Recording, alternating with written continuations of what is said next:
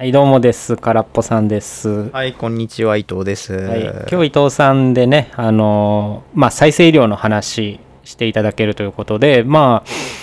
まあ、よく耳にしますよね。再生医療聞くようになってきて。まあ、山中先生、兄弟のサイラとか、で、まあ、網膜の再生医療とか、あとは、そうですね、まあ、パーキンソン病かな。うんとかにも適用しようというのをいろいろやっているところなんですけど実際そのどういうものなのかどんな疾患に適用されるのかってところを、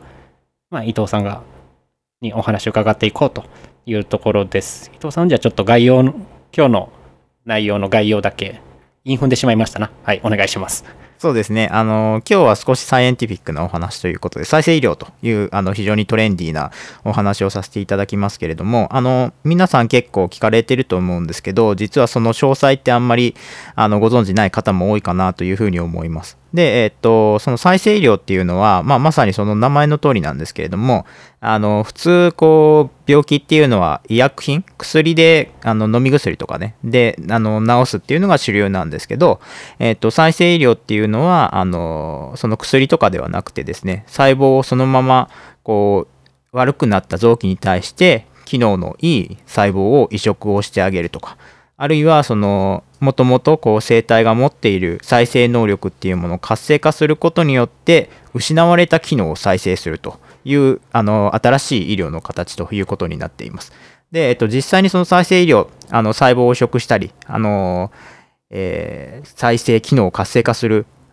さまざまな物質っていうものが開発をされている状況なんですけれどもまあそれはまあ実は結構いろいろな手段があってかつあのいろいろな病気に対していろいろなアプローチの方法がありますよっていったところが、まあ、非常にこう込み入っている話なのであの今日はその再生医療って本当に何なのかっていったこう概要サマリーっていうことをお話をさせていただいてで今後これはシリーズ化をしてこう個々の技術っていうものをご説明をしていきたいなというふうに思ってます。で、えっと、これについてはあのそのノートの方を私書いてるんですけどそのノートの方でよりこう言葉では表せないようなすごくあの詳細なことまで書いていこうと思っているのでそっちもあのよければ見ていただければと思います。はい、だから今日は再生医療の概要でまあそうですね。文章にしてちゃんとノート書いてくるということなんでそっちもチェックしていただければと思います。それでは始めますよ、はい。空っぽラジオ言わんのかい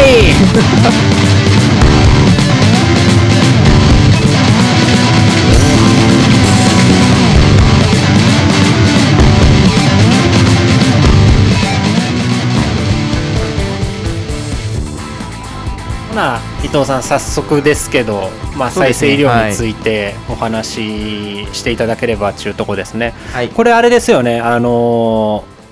まあ伊藤さんそもそも大学が、まあ、再生医療ってわけじゃないけど近い分野にいたってとこですよね。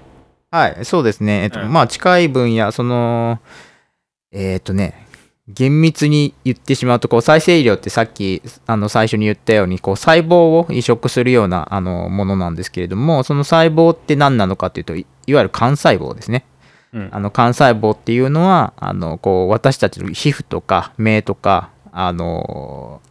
各臓器の元になる細胞で、あのいろいろなこうものになるポテンシャルを持ったものを幹細胞幹ってあの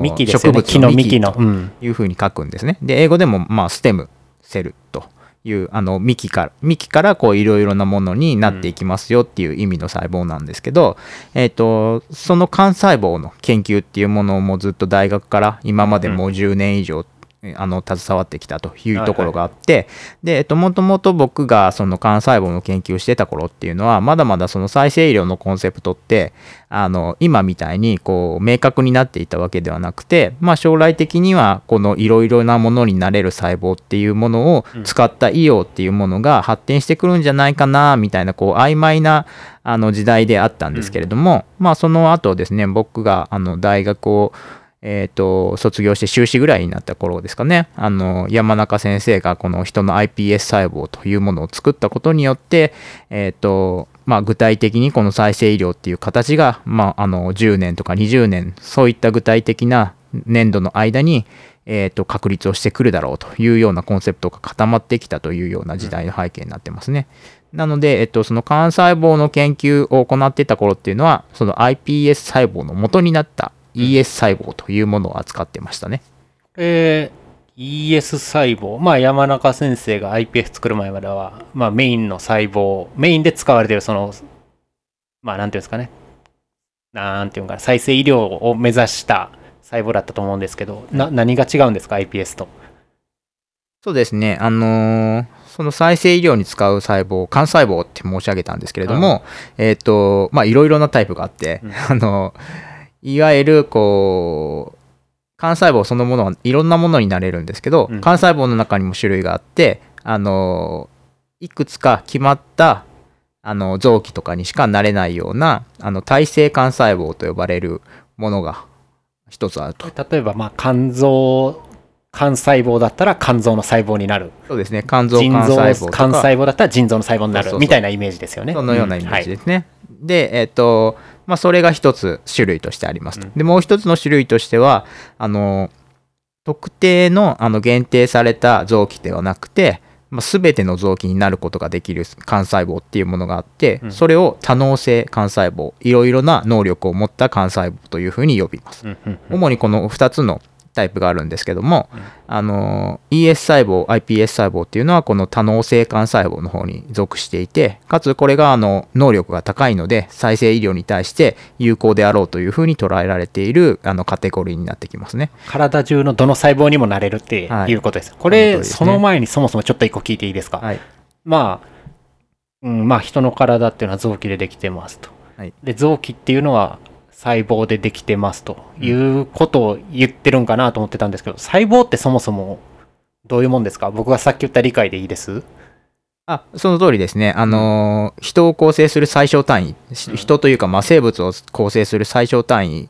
というものが細胞になってますね。えっ、と、まあ基本的に人の体、この人体とかあの動物の体っていうものは、えっ、と、パッと見、こう、一つの個体かのように見えるんですけど、それを、まあ、こう、中身を見てみると、えっ、と、臓器、肝臓とか心臓とか脳とか、いろいろなもの、パーツによって構成をされていますと。で、かつその臓器を、まあ、よりこう、顕微鏡とかで見ていくと、あの、組織になってきて、で、さらにそれを細分化すると、えっと、細胞になってくるんですけれども、細胞っていうのは、えっと、先ほど申し上げた通りに、あの人を構成する最小単位の一細胞にからなっていて、それがこう固まったものが組織と呼ばれるようになって、で、その組織っていうのは、あの、例えば、えっ、と、肝臓の組織の、肝臓で言うと、えっ、と、表面の組織とか、あの、血管とか、うん。その中の肝臓のこう、えっと、本当にこの肝臓のろ過機能になっているような組織、うん。そういったいろいろな組織が、あの、積み重なることによって、こう、臓器を全体的に構成するというような、こう、段階的な、あの、人、人とか、あの、動物の体っていうのは構成されているということですね。まあそうですね。脳だったら神経細胞がギュッて集まったもんだし心臓だと心臓の筋肉の細胞ですね。心筋細胞がギュッと集まったもんでで,、ね。はい。さっき伊藤さん言ってた ES とか iPS っていうのはまあ心臓にもなれるし神経にもなれるしっていう何でもなれる多能性幹細胞と。いうところです、はい。とてもすごいやつということですね。とてもすごい多能性あ幹細胞と呼ばれているもので、で、えっと、まあ実はこうメディア、あのマスコミなんかでは、この多能性幹細胞をもっとこう、インパクトの強いあの名前に変えていて、万能、万能細胞って呼んでるんですけど、テレビとかあうん僕全然あんま知らなかった、テレビとかはあの万能細胞って呼んでるんですね。万能って、あの、もう本当にありとあらゆることができるっていう意味なんですけど、まあ実はあのありとあらゆるものができるわけではなくて、うん。あの、いろいろなことができるっていう意味が本当の意味、あの幹細胞の能力なので、多能性というふうに、あの、なるほど。学術界では呼んでいるということですね。で、えっと、その多能性幹細胞の中でも ES 細胞、iPS 細胞があるって言ったこ言ったんですけど、まあ、もともとこの多能性幹細胞っていうのは ES 細胞っていうのがオリジナルで、うんうんあの ES 細胞っていうのは、実はこの、えっと、動物の、えっと、えっと、動物が、こう、生まれて、あの発生していくあの体を作っていく。一番最初っていうのは卵ですね。あの卵子卵子と精子が合体して受精卵になるんですけれども、その受精卵をこう特殊な操作をすることによってあの ES 細胞っていうものができます。うんうんなので、あの受精卵っていうのは命の元なので ES 細胞を作るためにはこう倫理的な非常に大きなハードルがありました。倫理的なハードルっていうものを排除する。その多能性を獲得するという手法を編み出したのがその京都大学の山中先生でそれがあの iPS 細胞と呼ばれるその倫理的なハードルを取り去った多能性幹細胞ですね。でそのどうやって取り去ったかというと、えっとまあ、私たちの皮膚とか目とか肝臓とかそういった細胞っていうのはいわゆるこう終末分化細胞と呼ばれていてもうそれ以上他の、えっと系統細胞になることができないもう能力が固まってしまっている細胞のことを終末分化細胞って呼ぶんですね。終わりに末端。終わりに末端。もう本当にその先がないというか、まあまあ最終形っていうことですね。はい。はい。その終末分化細胞終わりのあの能力のない細胞に対してあの特定の遺伝子を導入してあげるあの遺伝子をこう操作してあげることによってあの多能性を獲得させたものっていうのが iPS 細胞になってます。うんなのであの本来能力がもう、えっと、限定されてしまって固まってしまった運命がもう定まってしまった細胞を遺伝子をいじることによってあの若返らせてあの全ての臓器細胞になることができる能力を付与したものが iPS 細胞ということになってます。なので先ほど申し上げた通りにあの高いポテンシャルを持った細胞を獲得することができたものそれを iPS 細胞と呼んで今その再生医療で一番こう有効に活用できる細胞の一つとして考えられているのが iPS 細胞です。これちなみになんですけど、まあ、勉強不足で申し訳ないですけどその iPS 使ったやつって、まあ、日本でまあまあ山中先生日本だし、はい。でやってるんですけど外国ではどういう使われ方してるんですかね？結構使われてる？うんうん。えっ、と iPS 細胞がですかね。えっ、とですね、まあ、実はその iPS 細胞海外ではあまり使われてないですっていうのが事実で、はははあ。のっていうのも、えー、とこれちょっと、あの専門的な話になってしまうんですけど、はい。あの iPS 細胞ってすごく扱いが難しいんですね。うんうん。でなので、うん、と結構医療の現場とかでうん。あの実際に使うってなると結構熟練したあのプロフェッショナルがいないと扱えないっていったところがあったりするので、実は海外ではその ES 細胞の方が扱いやすいので、ES 細胞が主流なあのこう再生医療のプロセスっていうものがあの前提に作られているというようなところがあります。これまあ ESIPS の話であの山中さん iPS 細胞であのノーベル賞を取ったじゃないですかはい、あれ、もともと再生医療業界ってノーベル賞取れないって言われてましたもんね。あの、西洋のヨーロッパ圏だと ES 細胞が、はいあの、倫理的に受け入れられないっていうか、はいって話でしたもんね。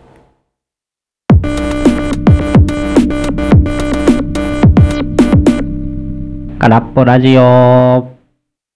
はい、えっとなのでその実はその倫理的な問題があるっていうことそれをブレイクスルーしたことによって新しい医療プロセスを作ることができますよっていうコンセプトをぶち上げた。そのことがこうノーベル賞を獲得した理由で。でえっとまあ実はそのノーベル賞ってあの順番待ちなんですよね。すごいあの、まあまあ、すごい業績は世界中いっぱいありますからね。偉い先生がこう順番待ちをしている状態なのでもう本当にあの引退した70とか8090みたいな科学者じゃないと取れないっていうのが今までの通説だったんですけどあまりにもその iPS 細胞のインパクトが強かったので山中先生があのいくつだかな？4050代ぐらいですかね。で、えっと、獲得したっていうすごいインパクトの強い細胞でしたね。